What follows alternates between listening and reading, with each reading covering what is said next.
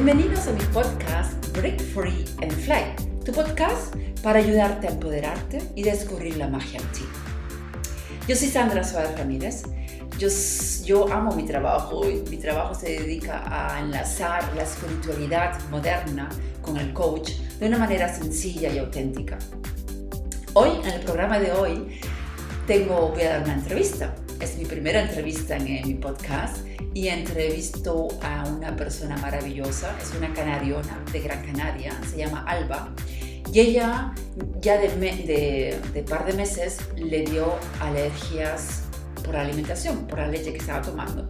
Y estas alergias se empeoraron a través de su vida.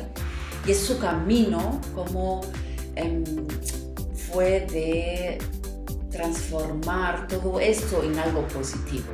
Yo espero que te encante esta entrevista, comentarios sobre si tienes alguna experiencia con alguna alergia por mis redes sociales. Me encantaría leer algo sobre ti. Hola Alba, querida. Um, yo te encontré a ti en Instagram. Bueno, primero te, te vi en Facebook y después de ahí seguí en Instagram y vi tu foto, que me encantó, muy graciosa, muy simpática. Y yo dije, wow, canariona. Y entré y me encantó, me encantó tu mensaje, me encantó, porque en primer lugar yo nunca he visto anteriormente una persona que se abarque tanto ese tema de la alergia con, con los alimentos y demás. Porque una cosa es verdad que los médicos siempre van a, a poner medicamento y ven sobre el, por encima, pero no van en realidad profundamente. Y eso también pasa en la psicología, en la psiquiatría, bueno, en todo aspecto, ¿no? Y me parece muy bien que tú eh, hayas empezado a buscar caminos opcionales, no solo eso lo típico, me tomo una pastilla y ya se quitará todo porque eso es mentira. Hay que mirar en lo profundo, a ver el por qué también esa alergia está aquí y qué camino puedo llevar para solucionarlo de una manera diferente, ¿no? Sí, pues Sandra, eh, antes que nada, gracias por, por, invitarme, encantada y encantada también de que seas de Gran Canaria. Eh, la verdad es que tienes razón en, en, lo que dices, porque, claro, a mí me detectaron una alergia alimentaria cuando era muy pequeñita, cuando no existía internet, cuando mis padres no podían buscar información eh, como se puede hoy en día, porque tú buscas en Google alergia y te salen muchas cosas, o hay grupos de Facebook pero sí es verdad que el médico te dice, bueno, eres alérgica y a partir de ahora no puedes comer esto. Entonces te vas a casa con mucha incertidumbre, con muchas preguntas y realmente no entiendes lo que te pasa. Y mm. estuve muchísimos años viendo mm, por qué me estaba pasando todo lo que me estaba pasando. Y, y, bueno, decidí a través de mi experiencia y a través de todo lo que estaba aprendiendo, pues mm. acompañar a otras personas a que a este camino, que es un camino que no tiene fin, porque, mm, como bien dices también, siempre se escucha mucho el hecho de la celiaquía, ¿no? El ser celíaco, el que te afecte el gluten, pero en el caso de las alergias hay más de 180 alimentos que pueden producir alergia. No solamente son los que, los que vemos en las cartas de alérgenos, que son 14, que son los obligatorios, hay muchísimos más. Entonces vi la necesidad de visibilizarlo. Me encanta. Ahora, lleve, por supuesto, gracias por estar ahí, que no lo dije al principio. ¿eh? eh lleva un poquito de la mano uh, esa niña pequeña, Alba. ¿Qué edad tenías tú ahí? Mm, ¿Qué edad tenías? Pues, tenía ocho meses. Wow, ocho mesitos. Era un bebé. Un sí, eso fue cuando mi madre me estaba dando el pecho. Vale. Y a través de la leche materna, eh, los alérgenos pueden pasar al bebé. Quiero decir, eh, la alergia tiene unas fases. La primera fase es la fase de sensibilización, que es cuando entras en contacto con cierto alérgeno, con, determinada sustancia, y vas creando anticuerpos. Entonces, puede llegar un punto en que reacciones frente a ese alérgeno o no, que es cuando se produce la fase de, de, alergia, ¿no? El que realmente hayas desarrollado esa alergia. Entonces, a través de la leche materna, yo me estaba exponiendo a todos esos componentes que comía mi madre. Ah, y el primero con el que reaccioné fue la proteína de leche de vaca, que normalmente es el alérgeno que, los niños em, con los que empiezan a reaccionar. Mm. Y claro, mi madre me daba el pecho, yo me asfixiaba, me daba asma, me llenaba la cara de ronchas, entonces imagínate, eso de hace 28 años no se sabía lo que era. Mm. Hasta que el pediatra le dijo a mi madre, oye, dale el pecho a tu hija delante mía, a ver qué es lo que le está pasando. Y a partir de ahí empezaron a hacerme las pruebas de alergia. Eh, cuando me introdujeron más alimentos empecé a desarrollar otras alergias y hasta el día de hoy. Increíble. Y siempre esas alergias se, se ven en, en, la piel y en el asma. Claro, porque la alergia se puede manifestar de distintas formas, como mm. no solamente afecta a nivel digestivo, sino mm. que afecta a, muchos sistemas, al sistema respiratorio, sistema cardiovascular, al sistema de la piel, que es nuestro órgano más importante y de hecho es uno de mm. los primeros con el que suele reaccionar. Depende mucho cómo reaccione la persona, pero normalmente cuando son muy pequeñitos, pues se empieza a ver en sus deposiciones si son muy líquidas, si tienen un color extraño, eh, ¿sabes? Va a variar mucho, depende de si es un niño, si es un adulto, qué tipo de alergia tiene, si es mucha, si es poca. Depende de cada paciente, pero afecta a cinco sistemas. Ok, ok, interesante. Em, según tu experiencia, ¿tiene que, ver algo la intoxicación que la Tierra tiene consigo con, en estos, en el 2020? los, los, mares, el, mar está contaminado, le damos a los animales eh, antibióticos y demás. ¿Tú crees que eso tiene, por supuesto, algo que ver con ello, no? Sí, de hecho, cuando se, cuando se pregunta por qué cada vez hay más alergias, eh, realmente no, ni los alergólogos te lo saben decir exactamente, pero hay muchos factores que influyen. Hace poco tuve un directo con una alergóloga y ella misma explicaba que por los procesos químicos a los que están sometidos los alimentos, por ejemplo, el caso de las frutas, que, mm. claro, tú piensas en una fruta y dices, pero una fruta sana, ¿cómo mm. alguien puede desarrollar una alergia a la fruta? Pues bien, es que la fruta tiene una proteína, que es la proteína LTP, que es la proteína que se encarga de proteger a esa fruta del frío, del calor, de, animales, de lo que sea. Entonces, eh, si tú estresas a esa fruta con químicos y con todos los procesos, em, esa fruta al final se llena más de LTP. Entonces estamos más expuestos a eso, tenemos más, mm, nuestro cuerpo desarrolla más esa alergia frente a ese alérgeno mm. y eso es por una parte, luego por otra parte hay una teoría también, que es otro factor que puede influir, que es la teoría de la higiene. La mm. teoría de la higiene es, bueno, y ahora no sé cómo pasará en el coronavirus, pero limpiamos todo. ¿Qué quiere decir eso? Que ya nuestro sistema inmunitario, que es nuestro sistema de defensa, no mm. está expuesto a tantas sustancias como las que debería estar. Entonces el organismo se acostumbra a estar expuesto a pocas sustancias y cuando, cuando entra en contacto con ellas y no las reconoce, eh, es cuando reacciona. Entonces hay muchísimos factores que influyen. El factor genético es otro de ellos. Por ejemplo, en el caso de mi madre, tiene alergia al frío y dermatitis atópica. Entonces no significa que yo vaya a heredar esa alergia al frío. Yo lo que heredo es la, yo lo que tengo es la predisposición genética. Ah, perfecto, comprendo, comprendo. Qué gracioso, yo también soy alérgica al frío. Y ¿Ah, que vivo, en Alemania, ¿sí? cuando, sí, sí, en serio, cuando, yo no sé cómo a tu madre es, pero a mí empieza a partir de los 0 grados, no, mentira, no, mentira, a partir de los 5 grados plus.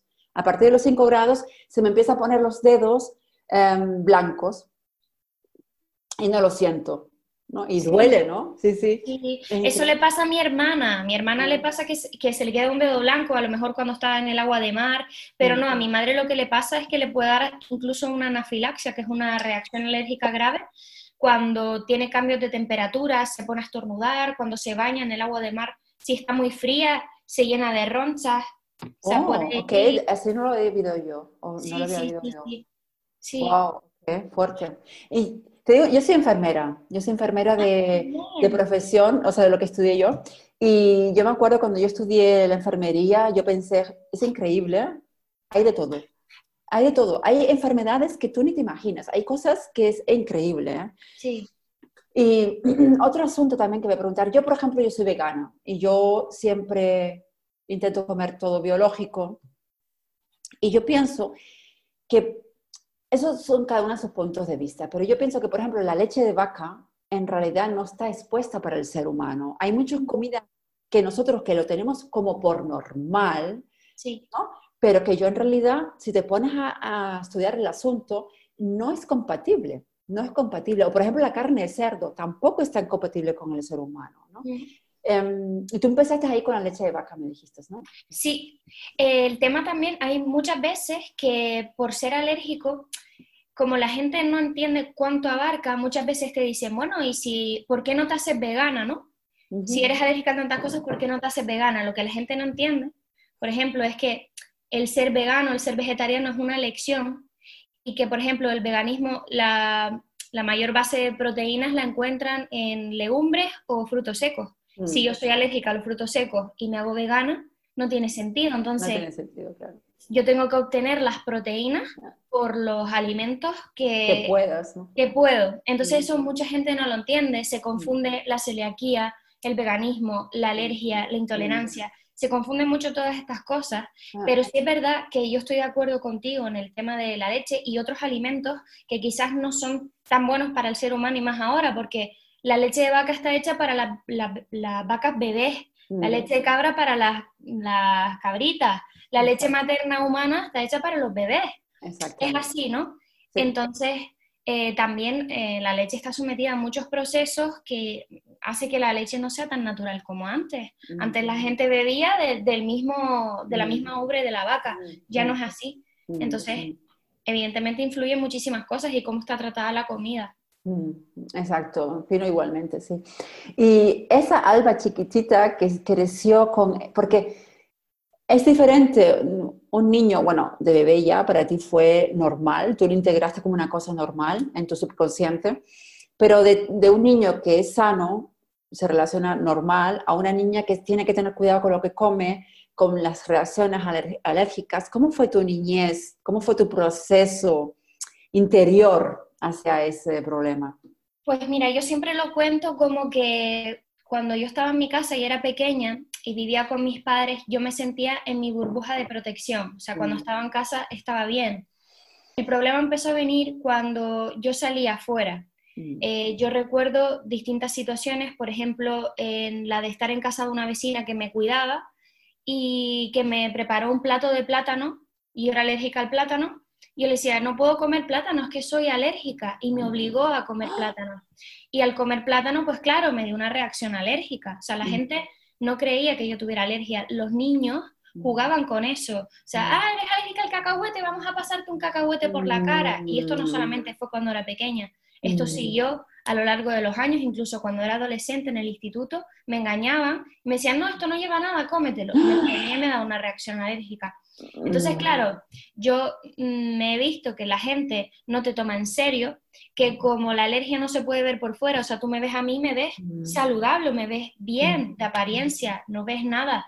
Eso es hasta que yo eh, como ese alimento. Y luego, ya cuando fui más adulta, que me fui desapegando de mis padres, fue realmente cuando yo me encontré con esas limitaciones, ¿no? Porque ya mi madre y mi padre no estaban para ayudarme. Pues limitaciones a la hora de viajar, limitaciones a la hora de, de tener pues relaciones sociales, relaciones de pareja también. Mm. El hecho de, por ejemplo, eh, imagínate que yo voy a una discoteca con amigos y que a mí me apetece irme con un chico en una noche. Mm. Es que no, no es tan fácil. Yo tengo que tener en cuenta qué ha comido, Mm. eh, cuántas horas han pasado. Eh, la gente, incluso los besos en la cara, cuando estoy en reuniones sociales, solamente el beso eh, aquí por contacto me puede dar alergia también si ha comido algo. Increíble. Es como que lo que he visto yo es que siempre tienes que estar alerta, alerta a todo. A, se ha lavado las manos, esos guantes son de látex, la barba que tiene me va a hacer daño si me saluda, eh, qué ha comido. ¿Sabes? Es todo un cúmulo Mm. y evidentemente pues me ha afectado y de adulta me afectó más porque no aceptaba lo que me pasaba. Ajá, ajá. ¿Y cómo, cómo lo llevaste? ¿Cómo- qué, qué camino llevaste tú para...? Porque no solo, a ver, no es el cuadro eh, médico, sino también el psicológico tuyo, ¿no? ¿Qué, qué hiciste tú para, para fortalecer, para, para tener una balanza? Pues mira, eh, esto unido a la desinformación, ¿no? Porque Mm. siempre has vivido con un diagnóstico y realmente nunca has tenido un acompañamiento profesional que integre el campo de la nutrición, de la psicología, eh, de la alergia, de la parte digestiva. Entonces, como que todo ha estado separado, cada profesional tiene una opinión, yo nunca había tenido un nutricionista. Decidí que tenía que empezar a formarme por mi cuenta en cuestiones nutricionales, primero por mí, porque no hay mejor persona que yo que se conozca a sí misma. Entonces empecé un camino de autoconocimiento también. Eh, incluso probé terapias alternativas como la bioneuroemoción, que es buscar eh, el origen de esa enfermedad a través de los síntomas o de eh, creencias inconscientes que tú tienes arraigadas y que te puedan estar influyendo. Personalmente esa parte no, no me ayudó, pero por lo menos me sirvió para conocerme más a mí misma y buscar respuestas. Así que fue entonces en 2015 cuando me detectaron una enfermedad rara que está asociada a las alergias, que es la esofagitis eosinofílica, que es una inflamación crónica del esófago. Y eh, a partir de ahí, pues ya empecé como a hundirme más. O sea, yo soy una persona que a lo mejor mm, hasta que no se hunde del todo, no sale a flote. Y ese fue mi, mi, punto de inflexión, ¿no? El que empecé a ver que cada vez tenía más cosas y a partir de ahí no sabía dónde tirar, no sabía dónde ir y estuve pues unos años dando vueltas desde el 2015. Em, fue entonces cuando ahí en esa época estaba viviendo en Tenerife, volví a Gran Canaria y empecé a trabajar por cuenta ajena en una compañía desarrollando un proyecto de alérgenos para eh, los hoteles, para saber cómo íbamos a gestionar los alérgenos informáticamente en los hoteles para que los clientes que vinieran con restricciones pudieran ser bien atendidos.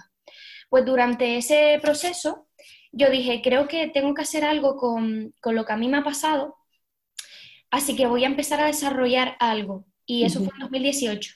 Y empecé a desarrollar el proyecto Alergias con Alegría. Entonces, claro, era un poco el camino de autoconocimiento frente a un camino profesional de ver cómo lo iba a juntar y a la vez ver cómo podía sanarme a mí misma y aceptarlo. Y cuando empecé el proyecto comencé a aceptarlo.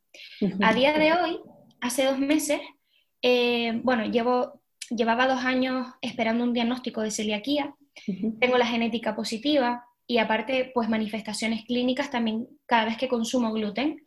Y hace dos meses me detectaron intolerancia a la lactosa y celiaquía.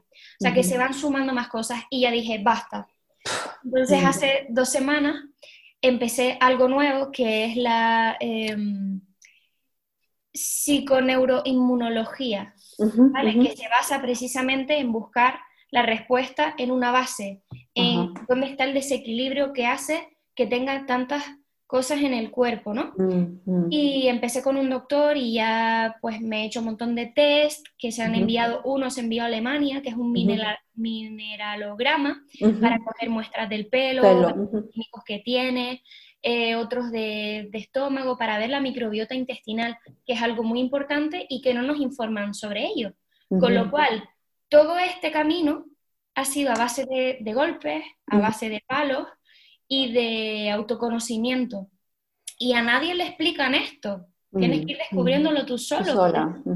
Creo que es muy importante el acompañamiento de una persona que lo haya vivido bajo mm. su experiencia. Te doy totalmente la razón. Y no solo eso con las alergias, eso es en muchos aspectos, ¿no?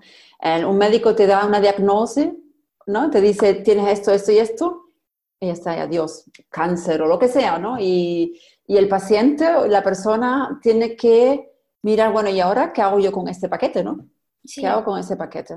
Exacto, sí, pasa eso, que te dicen, toma, tienes este diagnóstico, venga, hasta luego a tu casa. Y claro, depende también de si te pilla de cuando, eres pequeño, si te pilla de adulto, eh, es que son muchos factores y más cuando es algo, sea, que tú no puedes elegir. A ti te dicen que eres alérgico al huevo y es que si comes huevo, te mueres. O sea, no es cuestión de elección. No es cuestión de elección, exacto. Que normalmente cuando tú integras hábitos en tu vida, tienes que integrarlos progresivamente. Mm. Eh, por ejemplo, alguien cuando empieza una dieta o cuando es vegano, no puede ser vegano de un día para otro. O sea, tienes que empezar a implementar ciertos hábitos, primero mm. con la comida, luego con la ropa, porque es, un estado mental, es un, un estilo de vida. Exacto. Pero ¿qué pasa con las alergias? O sea, tú tienes que cambiar radicalmente porque es que no te queda otra. Entonces es una frustración mental, todas tus mm. prioridades eh, giran en torno a tu enfermedad y el foco mm. es tu enfermedad. En vez de poner el foco a la solución o la mejora de tu vida, Exacto. se pone foco a es que tienes alergia, es que te mm. vas a morir. Mm, pues no, yo, yo creo que hay otros caminos también. Y eso es muy importante porque en, en mi trabajo, eh, yo trabajo, yo soy em, coach y trabajo mucho con las energías y el foco y todo eso. Y eso es así. Si tú tienes el foco en lo negativo, si tienes el foco que es la enfermedad, por supuesto te tienes, tienes que informarte qué es lo que tengo y qué camino, pero después te tienes que el foco girarlo más a la esperanza, ¿no? ¿Qué, caminos tengo positivos que yo pueda tomar? Porque si estás todo el día pensando, uy, qué miedo, um, esto no puedo comer y yo pobre y esto y lo otro, pues te hundes más. Sí. Y así no vas a disfrutar la vida, estás todo el, día... vivir en el victimismo, sí. Exactamente, estás todo el día determinado con ese tema, ¿no? Yo siempre digo que mm, tú, hay ciertas cosas que no dependen de ti. Una de ellas es, pues, eh, tu estado de salud, quiero decir, las enfermedades crónicas muchas veces no las podemos elegir, como las alergias, pero sí podemos elegir la actitud con la que vamos a tomar esa enfermedad y qué hábitos de vida y qué decisiones vamos a tomar eh, a raíz de eso y ser consciente, o sea, porque al fin y al cabo eso es lo que a mí más me costó, aceptar que las alergias eran parte mía, que no era algo externo y decir malditas alergias, las odio, no, porque son parte de mí. Y entonces entendí que si no me aceptaba yo, las personas tampoco me iban a aceptar. Muy bonito lo que dices, muy bonito. Sí. Así es, entonces creo que esto es muy importante para todo el mundo que le detectan no solo alergia alimentaria, sino cualquier enfermedad crónica. Sí. Y no solo eso, Alba, aunque no estés enfermo, aunque no tengas nada, la mayoría de las personas no se aceptan a sí mismas, porque nosotros, como digo yo, las sombras, que son las emociones y los pensamientos y parte de carácter que no son tan bonitos, no lo queremos aceptar porque no está aceptado por la sociedad. No se ve bien que una mujer eh, se ponga rabiosa, no se ve bien que un hombre llore, ¿vale? Entonces, como no está aceptado, se tapa. Y el, al tapar, tú no te estás aceptando 100%, tú te estás denegando una parte. Y al denegar, ya no te estás queriendo, estás luchando contra, es una lucha contra ti misma. Y eso, tarde o temprano, um, dan depresiones, burnout y todo lo que da, ¿no? Y ahí has dicho una cosa muy bonita, el cambiar el foco, de decir, hey, lo integro y que puedo sacar yo lo bonito de ello, porque si me ha tocado vivir esto, toda moneda, como es una ley del universo, ¿no? Toda moneda tiene dos caras, dos partes, lo positivo y lo negativo, ¿vale? Vale, la enfermedad está ahí, pero ya que lo tengo, ¿qué puedo sacar yo de positividad con esto? Y esto es el trabajo que tú estás haciendo que me parece muy bien porque no solo te ayudas a ti misma, sino a muchas, muchas, muchas personas. Tú estás dando tu experiencia, estás dando tu información. Y puede ser que con ese trabajo tú te hayas más equilibrado tú misma, tú hayas encontrado un sentido a tu vida, ¿no? Exacto. De hecho, esto fue algo revelador, ¿no? El hecho de estar buscando cuál era mi propósito de vida. Mm. Todos llegamos a ese punto que, que dices, bueno, bueno, todos no sé, pero a mí por lo menos me llegó el momento no, no todo. Para mí, por lo menos, sí me llegó el momento de decir qué he venido a hacer al mundo, porque una cosa es lo que me han impuesto la sociedad o lo que he hecho. Te llegas a preguntar, ¿esto lo he hecho por mí? ¿O por complacer a mis padres? ¿O por complacer a la sociedad? Yo estudié turismo, o sea, nada que ver con lo que estoy haciendo. Y realmente, claro, cuando estaba en una de las empresas más importantes de Canarias en el sector hotelero, que cualquier persona pelearía por estar ahí dentro, y yo no me sentía llena. Yo sentía que tenía que hacer algo que tuviera que ver con el emprendimiento, conmigo, y no sabía. Entonces, eh, yo un día estaba haciendo un test eh, para conocer, pues, cuál era tu propósito de vida. Y una de las preguntas era, ¿qué es lo que más te indigna? Y entonces me quedé pensando en eso, dije, ¿qué es lo que más me indigna y qué tendrá que ver con mi propósito de vida? Mm. Y yo hay veces que cuando me acuesto a dormir con un pensamiento, por la mañana suelo encontrar la respuesta y fue así. Entonces mm. al día siguiente dije, lo que más me indigna es ir a cualquier lugar y que no me tengan en cuenta como alérgica y que me sienta un bicho raro y mm. que confundan la alergia con la intolerancia. Digo, es que tengo que hacer algo con esto, no puedo vivir con esta rabia. Entonces mm. transformé esa rabia en iniciar un proyecto que ahora a día de hoy se llama Alergias con Alegría. Me encanta, me encanta, Alba. Se me ponen las pelos de gallina. me encanta porque das, dices tanta información de lo que yo también es mi trabajo, ¿no? El hazte preguntas que te vayan a dar cosas positivas. No te hagas preguntas tontas, por si te preguntas, ¿por qué yo? ¿Por qué me pasa a mí esto? ¿Por qué? Esas son preguntas de víctimas y no te va a hacer ir para adelante. Pero si tú haces una pregunta y te vas a la cama, por ejemplo, como también un ejercicio muy bueno, ¿no? Hacerse una buena pregunta, irse a la cama y tú obtienes la respuesta, ¿no? Y, y sencillamente el de ir por un camino no solo para ti, sino para que tú también con ello puedas transformar la vida de muchas personas. Y al encontrar, encontrar un compás en tu vida, un, un porqué, ¿no? Un sentido. Y, Exacto. Y, y, tú, como tú ya desde chiquitita, yo pienso que eso marca a las personas, ¿vale? Una, un, yo, por ejemplo, de niña chica, nosotros éramos tres hermanos más y yo de chiquitita tenía aparatos de los pies, aparatos de la boca, gafas, increíble. Todo el mundo se ríe de mí, ¿no? Pero eso te hace sensible, eso te hace tener otras antenas, eso te hace tener otra compasión y eso se hace que tú tengas más contacto contigo misma. Porque no te quede otra, porque si no te mueres de, soledad y de, ¿no? Y, y, es verdad, es verdad, personas que sufren por la cuestión que... la empatía. Exactamente. Se desarrolla la empatía. Es brutal. O sea, a mí me pasa que cuando la gente me escribe después de dos años y me cuentan su historia, yo empatizo con esas personas, aunque ya lo haya escuchado mil veces, pero siempre intento ayudarles en, lo que puedan, información, en tranquilidad, en, recomendarles a un nutricionista, a un alergólogo, lo que necesiten en ese momento, intento dárselo. Pero es verdad eso que dices de la empatía y la sensibilidad. Yo siempre me he considerado una persona altamente sensible eh, porque me afectaba, de hecho cuando era pequeña me afectaba mucho eh, pues la guerra, cosas que no tenían nada que ver, que no estaban aquí, eh, los niños en África, la contaminación de la tierra, yo sufría, no dormía porque me, me, dolía de verdad, hasta que aprendí un poco a, a manejar esos sentimientos, pero sí es verdad que hoy en día tengo desarrollada esa empatía, que es lo que me ayuda a hacer el trabajo como lo hago. Igualmente te pasará a ti. Exactamente. Es que si no lo hay, no podemos hacer el trabajo que estamos haciendo, porque este trabajo nuestro es de dar, ¿Tú comprendes? Y la mayoría de las personas, muchas personas piensan que es al revés. Primero obtengo y después doy. Pero es al revés. Da. Porque quieres dar, porque, que, porque que te gusta el dar, ¿no? Y entonces eso es el fluir, ¿no? Primero sé lo que tú quieres realizar y lo que quieres obtener, lo primero, ¿no? Muy bonito. Sí, yo pienso lo mismo, que eh, tú cuando das desde una perspectiva más profunda, desde el corazón, mm. no es lo mismo que tú des pensando en recibir algo. Exactamente. Entonces, cuando tú das desde el corazón, estás plantando una semillita mm. en todas las personas con las que hablas. Y esa semillita quizás germine o quizás no, no, se sabe. Pero todo es cuestión de tiempo. Yo siempre digo que a mí, yo me siento muy identificada con, con la planta del bambú.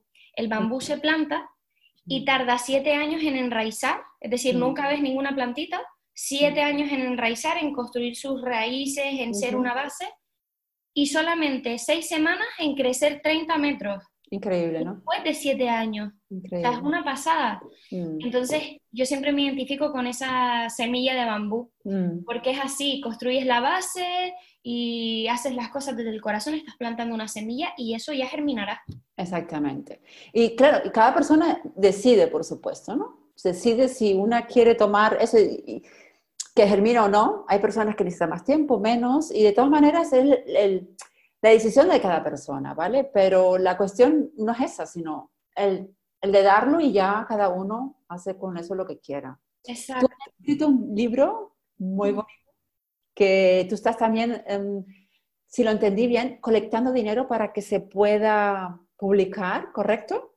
Exacto, yo lo escribí, lo autoedité, está diseñado, o sea, el libro está hecho en digital, de hecho la primera versión la saqué en Navidad y ya hay personas que compraron la versión digital, pero mucha gente empezó a pedírmelo en papel. Entonces lo que pasó también, o sea, yo hice una campaña de crowdfunding y empezó el 1 de marzo. Y esa campaña iba a durar dos meses, pero empezó todo el coronavirus Ah. Y, claro, dije, bueno, pues tengo que hacer algo con esto y lo amplié hasta el 31 de julio. Entonces, eh, ese libro se llama Tu ciclo de vida con alergias alimentarias y se trata de eh, explicar cómo podemos mejorar nuestra calidad de vida en cada etapa de la vida en la que nos encontremos las alergias. Y entonces el capítulo cero, por ejemplo, es un capítulo conceptual, o sea, de conceptos de alergias que tú las entiendas como si yo estuviera tomándome un café contigo. O sea, es un libro para pacientes, para que esos pacientes puedan eh, mejorar su calidad de vida. Perfecto, muy interesante. ¿Y cómo, si por ejemplo alguien te quisiera ayudar ah, para que tú publiques esa joyita tuya, qué puede hacer? ¿Cómo se puede conectar? Pues mira, en mi web, en www.albacuadrado.com, cuadrado con Q de queso, eh, hay un apartado que pone libro y te lo explica todo. Hay muchas aportaciones, cada aportación tiene recompensas, tazas, por ejemplo, con, frases de alérgicos, mochilas para los niños para que vayan al cole y te diga, stop, tengo alergia alimentaria, pregúntame mm. antes de darme cualquier cosa de comer. Eh, mm. bueno, hay muchas recompensas que pueden ver eh, ahí publicadas. O sea, hay para todos los bolsillos, para todos los gustos. Perfecto. Y, abierto hasta el 31 de julio. Perfecto. Yo lo pongo en el show notes, en el podcast, tu dirección y para que la gente, la que tenga intereses, puedan conectar contigo. Otra pregunta que me gustaría hacer es, ¿cómo es tu día a día? ¿Cómo es tu día a día con esta problemática? Pues mira, mmm, entre semana, porque yo teletrabajo de hace tiempo ya, me levanto muy temprano. A mí me gusta mucho madrugar. Eh, primero porque por la mañana me siento más activa. Suelo ir yo. Sí, yo, yo soy igual. a las cinco y media de la mañana me estoy levantando. Sí, yo a las cinco. Yo soy del club de las 5 a.m. Supongo que Hay un libro que se llama así, te lo recomiendo. Sí, sí, sí. Ok, lo punto. El club de las 5 a.m. Pues em, me gusta salir a hacer cardio en ayunas, a caminar o eh, muy temprano y hacer un poquito de yoga por la mañana, estiramientos para empezar el día. Y ya después eh, espero un rato hasta las 9 para seguir ayunando y hacerme un desayuno. El desayuno siempre me lo hago yo, tardo mucho en hacerlo, pero porque me, me gusta desayunar bien y me gusta desayunar fuerte, normalmente suelo hacerme eh, tortitas de harina de trigo sarraceno, que no lleva gluten, ni tampoco lleva huevo, y es como un sustituto de huevo y se queda súper bien. Eh, después de eso, pues trabajo en casa, en muchos proyectos en los que estoy, tanto de alergia como de emprendimiento, de marca personal. Y bueno, eh, a excepción del confinamiento, por las tardes me gusta hacer mi deporte ya hecho, hago pole dance. ¿Qué es eso? Pole dance, ¿nunca has visto una barra de metal? Ay, no me digas, como la película de Jennifer López. Sí, sí, ay, exacto. Cool. Sí, y mm, eh, son, bueno, claro, muchas veces se asocia a striptease o se, a otras connotaciones, pero es un deporte muy acrobático, es un deporte que requiere fuerza, disciplina. Sí, y a mí me encanta, porque me hace superarme cada día más. Y, bueno, eh, eso es entre semana, luego llego, me hago la cena, se la hago a mi madre. Lo bueno es que mi madre se adapta mucho a mi comida. Es decir, todo lo que como yo lo come ella. Básicamente tenemos la misma dieta. Y luego, los fines de semana sí que me gusta organizar eh, pues reuniones sociales o lo que vayamos a hacer. Y siempre tengo que tener en cuenta si voy a comer fuera, si voy a comer antes de ir a ese sitio, eh, un poco organizarme es lo que más me preocupa, pero normalmente yo ya tengo mi vida normalizada, para mí es un estilo de vida y las personas que están conmigo están acostumbradas, entonces se suelen adaptar a mí. Así que por eso ya no tengo problemas, lo tengo asumido y me gusta mucho llevar la vida que llevo con conciencia y sabiendo que hay gente que es verdad que no lo puede llegar a aceptar porque su nivel de conciencia no llega a eso, pero me alejo de ese tipo de personas que no me aportan. Exactamente. Es que eso debería ser cada persona.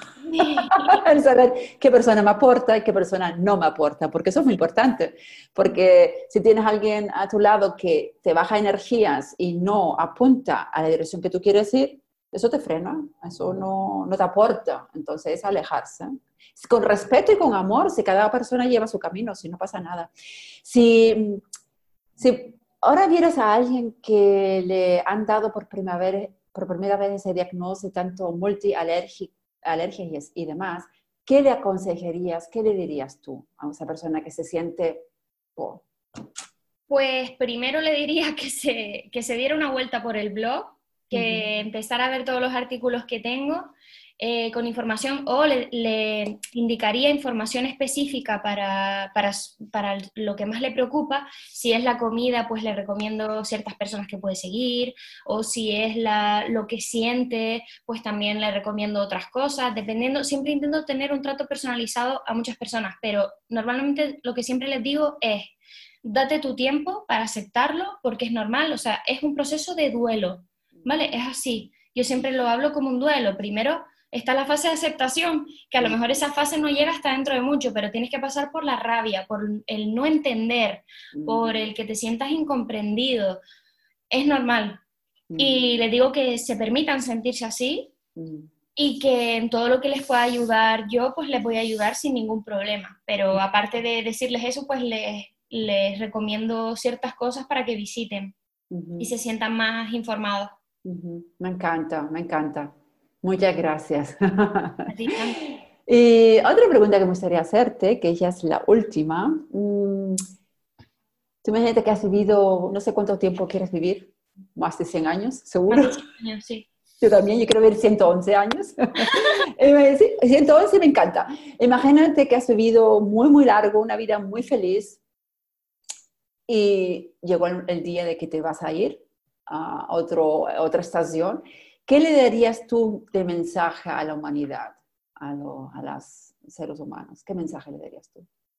Pues que lo único valioso que tenemos en la vida es el tiempo.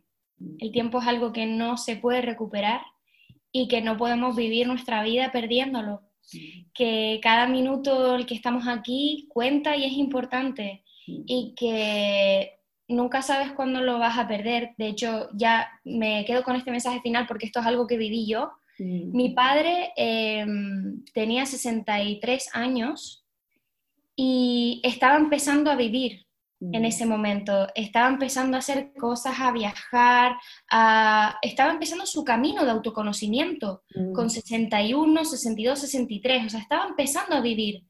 Y él siempre me decía, Alba, vívete, vívete, siempre me decía eso. Pues de la noche a la mañana, Sandra, le dio un ictus. Eso fue en octubre. Y ese es el mensaje que a mí me dejó, vívete. Y ese es el mensaje que yo le digo al mundo, que se vivan, que no, eh, que no pierdan un minuto de su tiempo. O sea, él empezó a vivir con esa edad. Estuvo esperando toda la vida jubilarse para empezar a disfrutar. Y no hay mejor momento para disfrutar que ahora con lo que hagamos.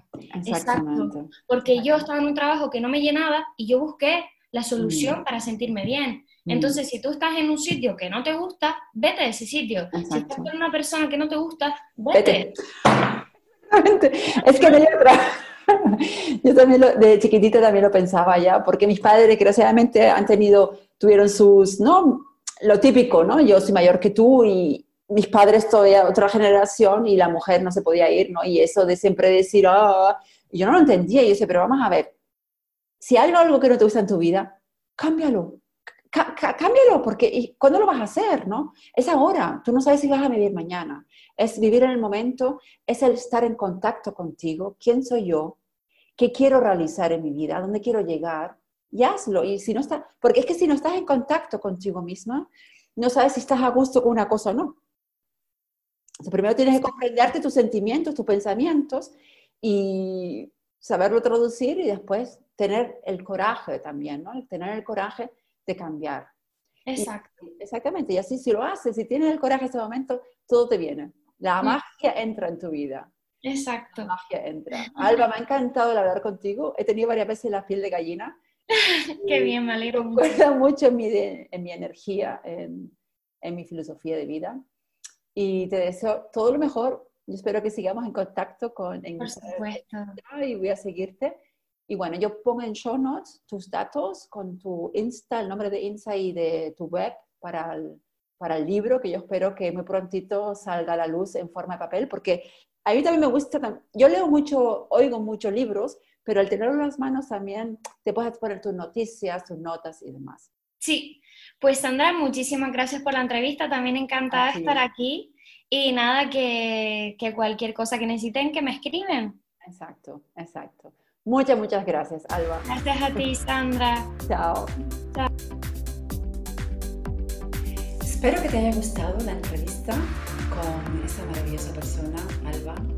Y si quieres contactarte con ella, yo pongo en show notes todos los datos de Instagram y ahí te puedes conectar si quieres ayudarla para el libro y demás.